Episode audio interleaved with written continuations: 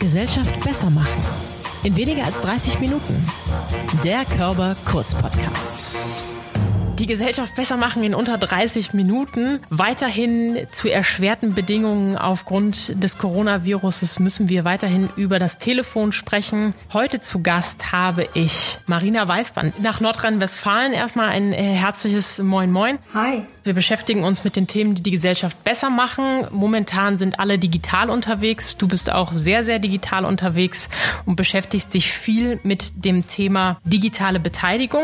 Es war ja auch geplant, dass du bei unserem Digital Social Summit darüber sprechen würdest. Da möchte ich auch als erstes einsteigen. Also die Frage nach Bürgerbeteiligung ist, finde ich, in der letzten Zeit deutlich hörbar geworden. Die Menschen wollen wieder mehr mitsprechen.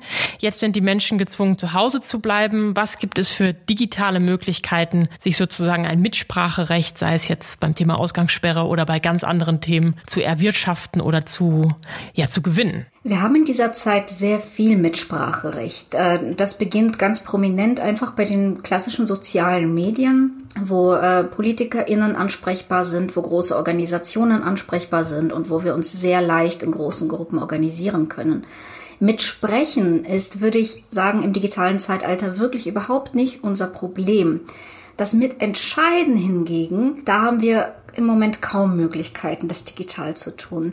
Und das ist seit einer ganzen Weile ein Problem, äh, dem ich zum Beispiel versuche zu begegnen, indem ich verbindliche mit Entscheidungsstrukturen äh, digital aufziehe. Mach mal ein konkretes Beispiel. Ganz konkret arbeite ich seit fünf Jahren im Projekt Aula. Mhm. Aula ist eine Trias aus einer Online-Plattform, didaktischem Material für die Schulen und einem festen Vertrag zwischen einer jeweiligen Schulkonferenz und der Schülerschaft.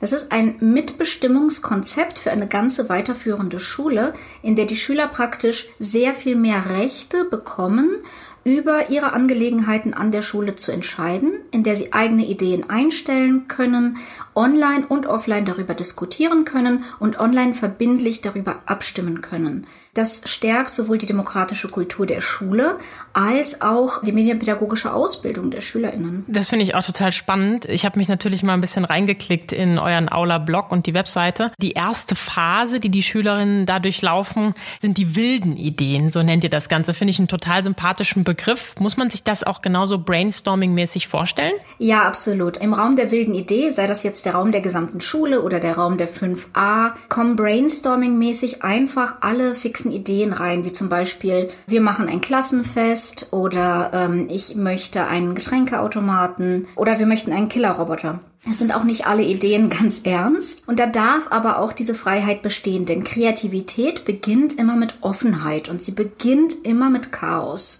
Das ist gut. Das System ist aber explizit darauf angelegt, dass die SchülerInnen selber nach und nach diese Ideen filtern und aussortieren und gucken, welche die meiste Anhängerschaft sammeln.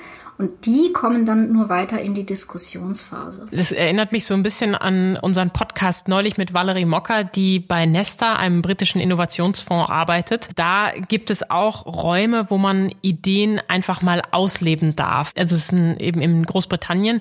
Und sie hat gesagt, in Deutschland ist es noch so wenig. Ähm, empfindest du das auch so, dass wir jetzt mal abseits von Schulen tatsächlich so wenig Freiheiten haben, unsere Ideen, die manchmal wirklich auch sehr, sehr wild sind, auszuleben und auszuprobieren? Total. Ich glaube, die Deutschen sind Weltmeister im Zerquatschen. und äh, wir haben, mit Augenzwinkern bitte, ja. wir haben äh, tatsächlich die Situation, dass, äh, ich erlebe das bei den SchülerInnen, dass viele es gar nicht gewohnt sind zu partizipieren. Dass wenn ich sie frage, wenn ihr euch die totale Utopie hier schaffen könntet, wenn ihr alles in eurer Schule verändern könntet, was ihr wollt, mhm. ihr habt die absolute Macht, was würdet ihr ändern? Und dann kommen regelmäßig so Sachen wie, äh, weiß nicht, oder vielleicht mehr Klopapier auf den Toiletten. Worein wir als erstes gehen müssen, wenn wir diese Organisationsentwicklung machen, die Voraussetzung ist für die Arbeit mit Aula, ist, wir müssen erstmal in ein Kreativitätstraining gehen und wir müssen erstmal ähm, oft künstlerische Übungen machen, um überhaupt das Denken zu öffnen und ihm die Freiheit zu geben, die Partizipation braucht. Denn Partizipation beruht ja darauf, dass ich die Welt nicht nur sehe, wie sie ist, sondern auch, wie sie sein könnte. Mhm. Ist das einfacher mit Schülern und Schülerinnen? Du sagst ja gerade, selbst die haben schon so eine Hürde im Kopf, dass es dann doch nur engständig um das Toilettenpapier geht. Trotzdem erhoffe ich mir, dass jüngere Menschen immer noch offener sind, um kreativ zu denken und wir etwas fortgeschrittenen Alters dann irgendwie starrer werden. Ist das deine Erfahrung auch? Ich erlebe diese Progression tatsächlich von Klasse 5 bis Klasse 12. Ja. Wobei die Fünftklässler noch ziemlich gut in so ein Brainstorming zu aktivieren sind, während die Zehnt- oder Zwölftklässler kaum noch. Das hängt ganz viel damit zusammen, dass diese SchülerInnen ein mehr oder weniger autoritäres System durchlaufen, an das sie sich anpassen, indem sie eher darauf aus sind, Erwartungen zu erfüllen, als eigene Ideen zu entwickeln. Hm. Bei Erwachsenen setzt sich dieser Trend wahrscheinlich fort. Klar, je nach Beruf, je nach Umgebung, aber meine Erfahrung damit, zum Beispiel den Münsteraner Bürgerhaushalt zu bewerben in der Fußgängerzone, den Stadtrat dazu zu kriegen, einen Bürgerhaushalt zu machen, war sehr viel einfacher, mhm. als die Menschen dazu zu kriegen, sich am Bürgerhaushalt zu beteiligen. Wie würdest du sagen, ist das Resultat? Also gehen die Leute dann hinterher irgendwie erfüllt heraus, die Jugendlichen, oder sagen sie irgendwie, ja, war jetzt mal eine wilde Zeit,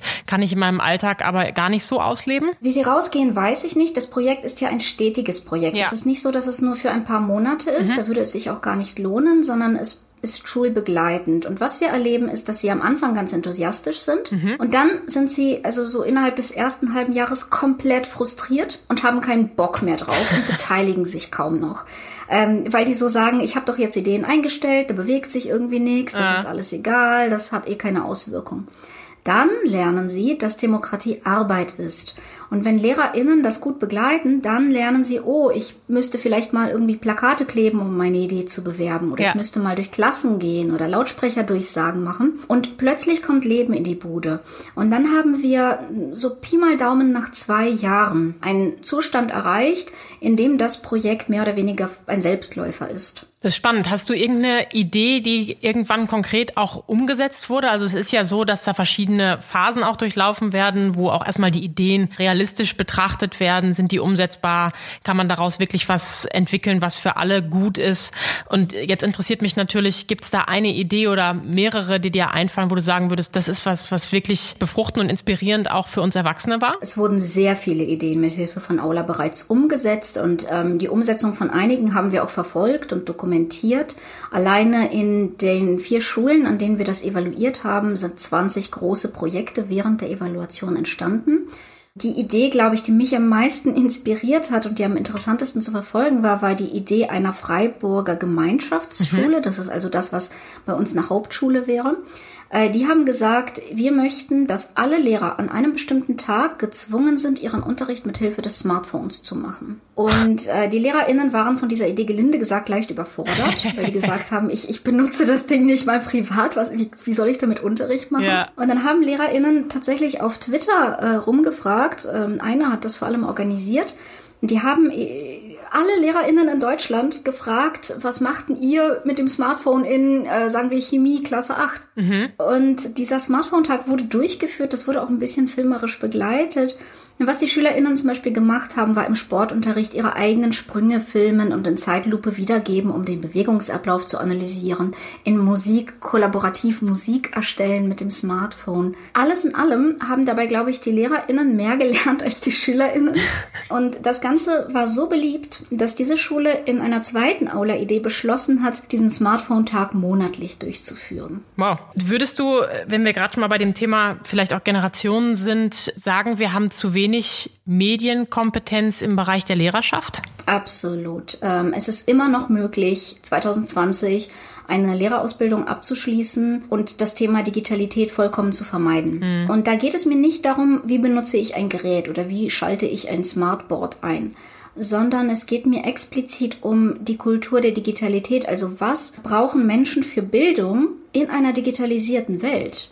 Wie bereite ich SchülerInnen darauf vor, dass ich nicht mehr das Wissen vermittle, sondern dass das Wissen auf der Straße liegt und sie auf eine ganz neue Weise filtern und suchen und bewerten müssen? Wie bereite ich sie darauf vor, dass ähm, die meisten Tätigkeiten, bei denen sie einfach nur irgendwas reproduzieren müssen, automatisiert werden?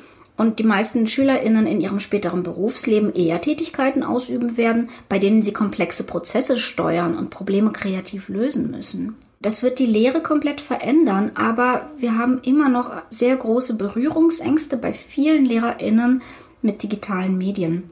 Und das ist ein riesiges Problem, weil da so eine Realität auseinanderklafft. Was können wir tun, um in Zeiten wie diesen aber auch generell Unterschiede in den verschiedenen Milieus auszugleichen? Erstens brauchen wir niedrigschwellige Beteiligungsstrukturen. Das mhm. bedeutet, äh, wenn ich Software mache, wenn ich Beteiligungssoftware mache, dann muss ich sie barrierefrei machen, dann muss ich sie anspruchsarm machen. Ich habe jetzt Aula zum Beispiel so entwickelt, dass es eine App hat, aber auch über jeden beliebigen Browser abrufbar ist, sodass es von buchstäblich allen Geräten abrufbar ist und ähm, dass es wenig Daten verbraucht, weil auch da gerade bei jungen Leuten ja. die Datentarife ja, ja. echt reduziert sind.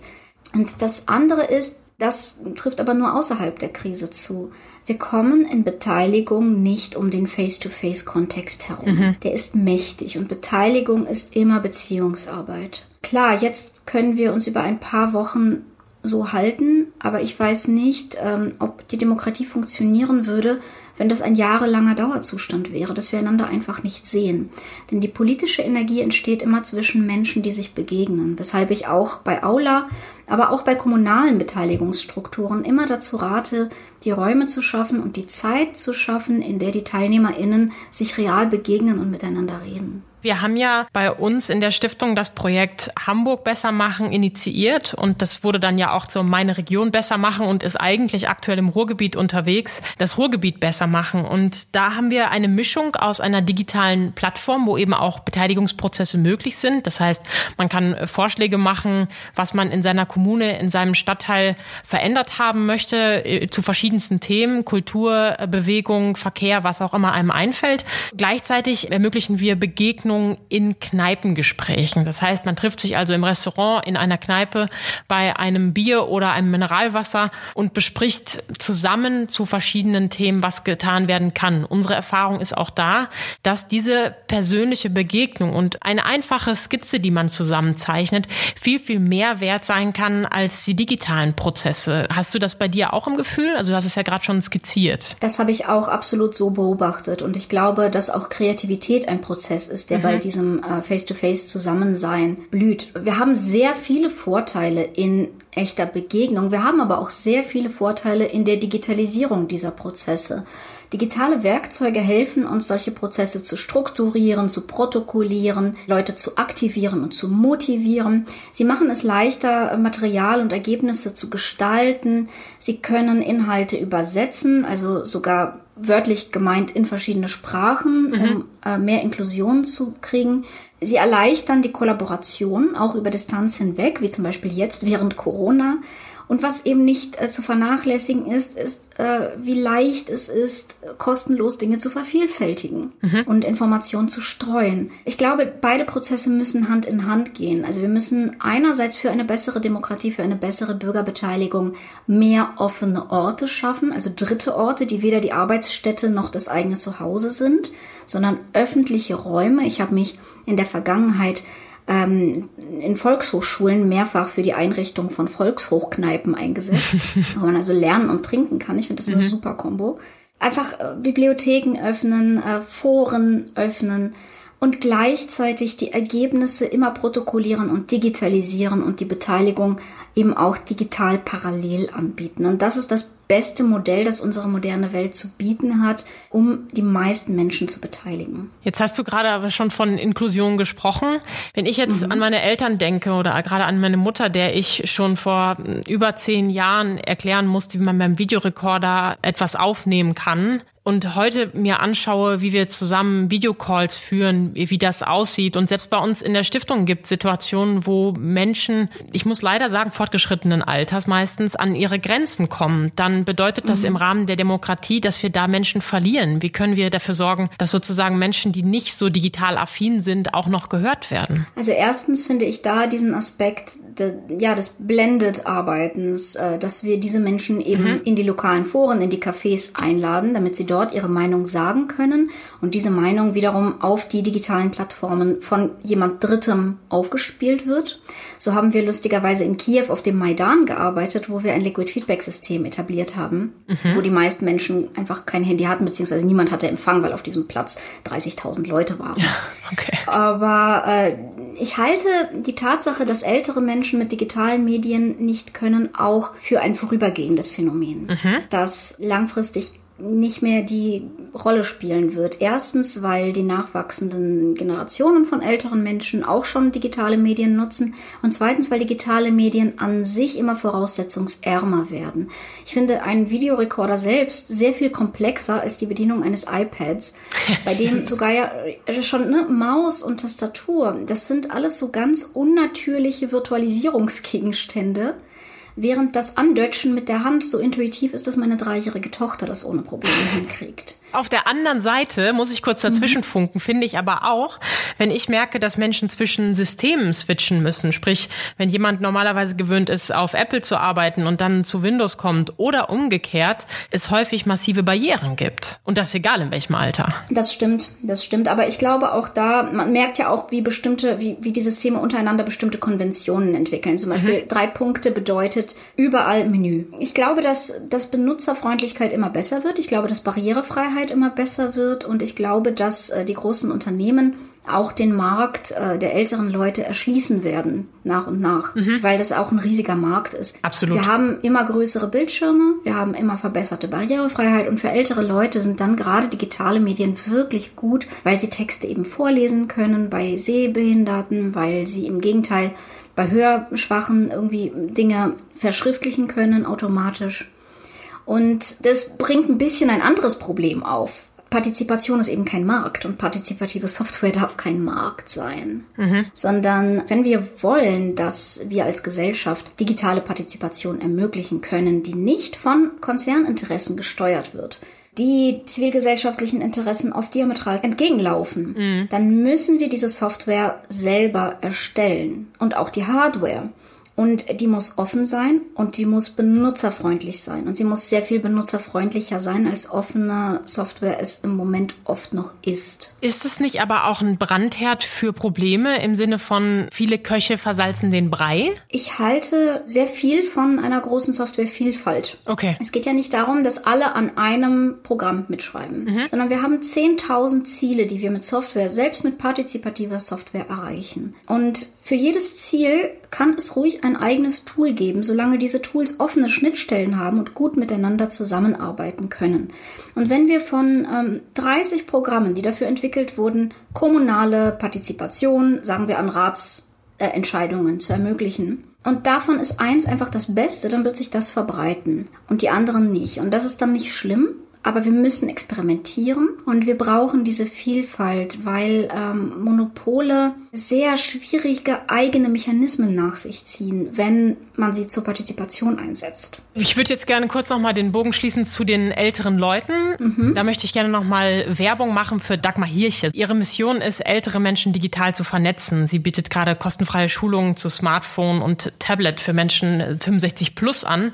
Und tatsächlich ähm, muss ich dir zustimmen, auch da bemerken wir, dass Menschen dieser Generation, die einfach noch offen sind, sich da auch durchfuchsen und auch unter Umständen sogar besser irgendwann damit auskennen als wir. Also kann man Leute damit abholen. Gleichzeitig habe ich immer so ein bisschen das Gefühl, wenn wir jetzt Instagram benutzen, du hast vorhin auch gesagt, viele Politiker und Politikerinnen ähm, treiben sich da um, viele aber auch nicht, dann ist das ja noch eine andere Zielgruppe. Also ist dann dein Plädoyer zu sagen, jeder sollte da ab abgeholt werden, wo er sich befindet? Beides. Instagram und Facebook sind keine Partizipationssoftware. Mhm. Können sie nicht sein, werden sie auch nie sein. Die dienen einem anderen Zweck. Sie dienen der Vernetzung und auch Vernetzung ist wichtig in einer Demokratie. Und sie verbreiten Ideen, auch das ist wichtig in einer Demokratie, aber sie sind eher wie Zeitung oder Fernsehen. Mhm. Partizipation, also das Einbringen der eigenen Ideen, der eigenen Interessen in den Prozess,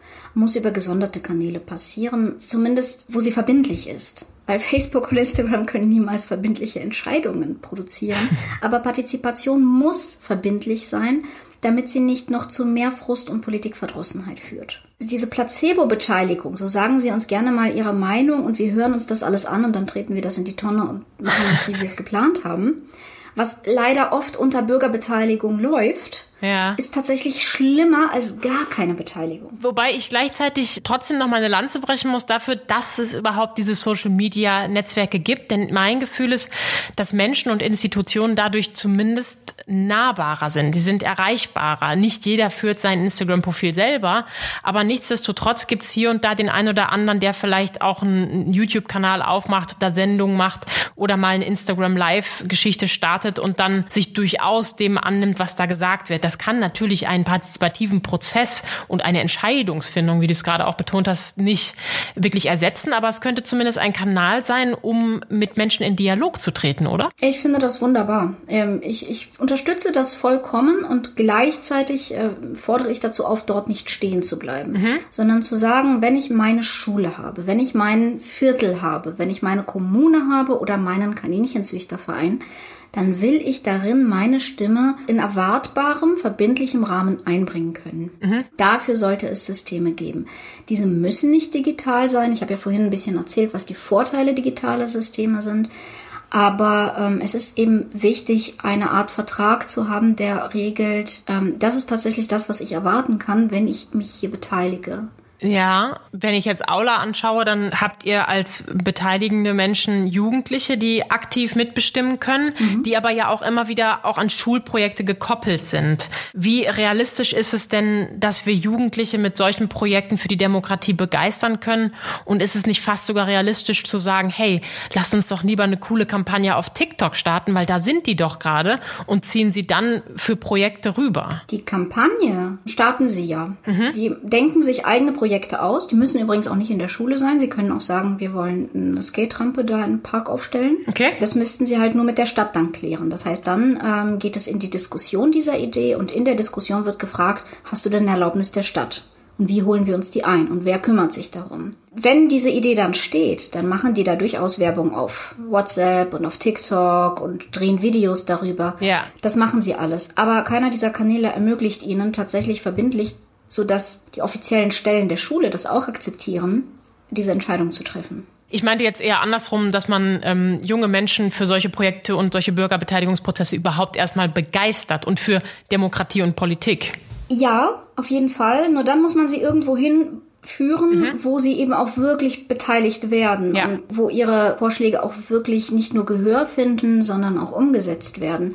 Denn ich kämpfe jeden Tag diesen Kampf gegen die erlernte Hilflosigkeit. Das ist, sie haben einmal versucht, was auf die Beine zu stellen mhm. und die Schulleitung hat es abgeschmettert. Sie haben es zweimal versucht. Beim dritten Mal versuchen sie es nicht. Und wenn sie dann nach vielen Jahren einmal die tatsächliche Möglichkeit kriegen, haben sie weder die Motivation noch die Fähigkeiten, das zu tun.